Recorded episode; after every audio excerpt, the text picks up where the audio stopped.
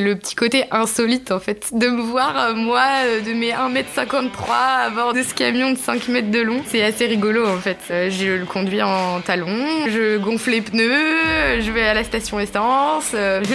1m53, un look sorti de magazine et une sacrée pêche, Megan casse l'image qu'on a des camionneuses avec son entreprise Tianguis. It West à la rencontre des femmes entrepreneuses. En partenariat avec Orange. Je suis Diane Berger et je vous présente Megan Gasnier.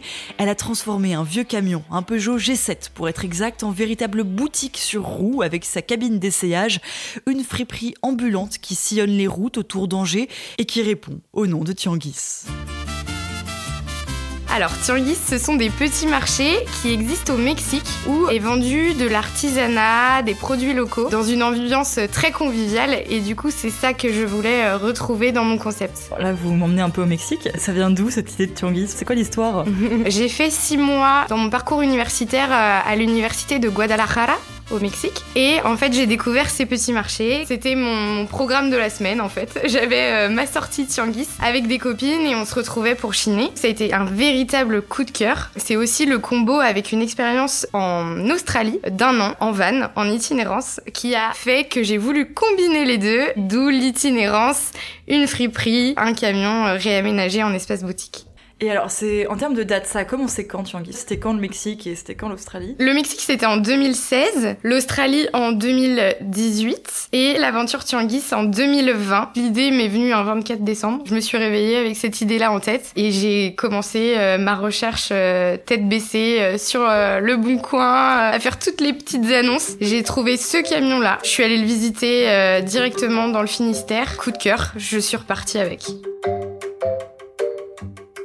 Ça se passe comment Vous arrêtez sur des marchés Enfin, comment vous choisissez les villes Comment ça se passe quoi une, semaine dans la voiture Tianguis Je me déplace euh, surtout sur les événements. Donc euh, ma principale cible, c'était les festivals de musique, les moments festifs avec euh, du public. Maintenant, je crée mes propres événements et je vais sur les communes qui souhaitent m'accueillir. Quand vous avez dit à vos proches que bon, bah au fait, là je pars faire ça, Comment les gens ont réagi autour de vous Alors j'ai une petite anecdote, c'est celle euh, de mon compagnon qui est euh, quelqu'un qui planifie tout, très carré. Et alors du coup, bah un jour, euh, on était tous les deux le soir couchés, puis je lui dis, bah tu m'as pas demandé ce que j'ai fait aujourd'hui? Il me dit, ah oui c'est vrai, c'est vrai ça, qu'est-ce qui s'est passé Bah je suis partie à 6 heures de la maison. Ah bon? Bah qu'est-ce que t'as fait? Bah j'ai ramené un, camion.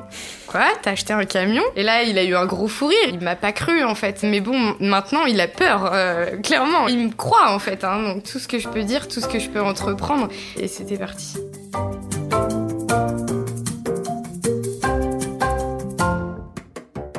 Ça a été quoi pour vous les moments difficiles dans la création euh, de cette activité là, pendant l'année qui s'est écoulée? J'avais un travail euh, à côté, 35 heures hein, euh, salarié, donc je pouvais faire mes événements que le week-end. Et il y a eu un moment où je me suis dit c'est beaucoup trop en fait de cumuler les deux activités, mais j'avais aussi besoin de cette sécurité financière. Là, à partir du 1er février, je suis devenue vraiment à mon compte. Et c'est le fait de ne plus avoir de cadre qui n'est pas toujours facile. C'est aussi de se retrouver seul face à son projet et se dire les clés de la réussite sont entre.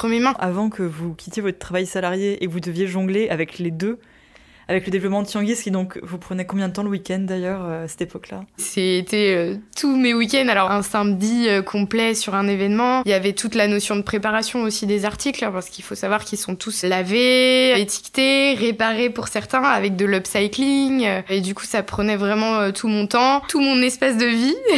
encore actuellement. La chambre d'amis est un lieu de stockage, le... elle est pleine, donc maintenant ça empiète sur le salon, voilà. Donc il y a aussi cette dimension où j'ai envie de, grandir et, et de trouver euh, des lieux aussi euh, pour stocker et trouver l'équilibre entre vie professionnelle et vie personnelle. Généralement, mon ami m'accompagnait sur les premiers événements. Et en fait, quand il fallait garer le camion sur un emplacement ou quand il fallait régler quelques détails avec les personnes qui nous accueillaient, par exemple, elle s'adressait à mon compagnon, en fait. Et donc, du coup, ça, c'est quelque chose qui m'a beaucoup dérangé. C'est qu'on s'adresse à lui parce que euh, c'est l'homme. Et alors, il les reprenait tout de suite, hein, et en disant, euh, non, mais c'est pas mon entreprise, en fait. C'est Megan euh, qui gère la boutique. c'est elle qui gare le camion, c'est elle qui le conduit. Et du coup, ça, c'est vrai que ça a été un petit peu euh, gênant, mais c'est aussi euh, savoir s'imposer et maintenant, euh, voilà, j'en ressors aussi plus forte. Voilà, je suis fière d'être à bord de ce camion, de dire que bon, la mécanique, ben, je regarde des tutos et puis on y va, c'est parti. Et c'est quoi la meilleure partie d'être entrepreneuse? Que le travail ne soit pas une corvée en fait.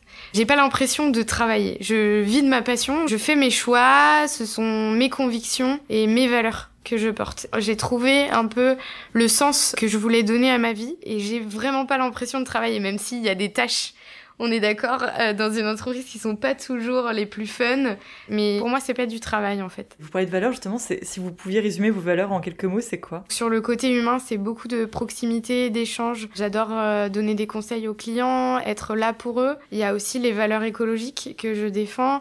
Je suis euh, contre la fast fashion, cette réutilisation des vêtements, de faire du neuf avec de l'ancien, de remettre les modes au goût du jour. C'est vraiment quelque chose qui m'anime. Et ça, c'est des valeurs que je veux porter. Et euh, toute dernière question de mon questionnaire bizarre, si vous devez choisir un mot pour vous définir. Euh, mais en fait, il y en a un qui m'est venu tout de suite comme ça. Alors c'est quoi? C'est joie. Et si vous aussi vous voulez avoir la joie de découvrir Tianguis, direction le site friperie-tianguis.com. À la rencontre des femmes entrepreneuses, une série de podcasts originaux Paris West en partenariat avec Orange.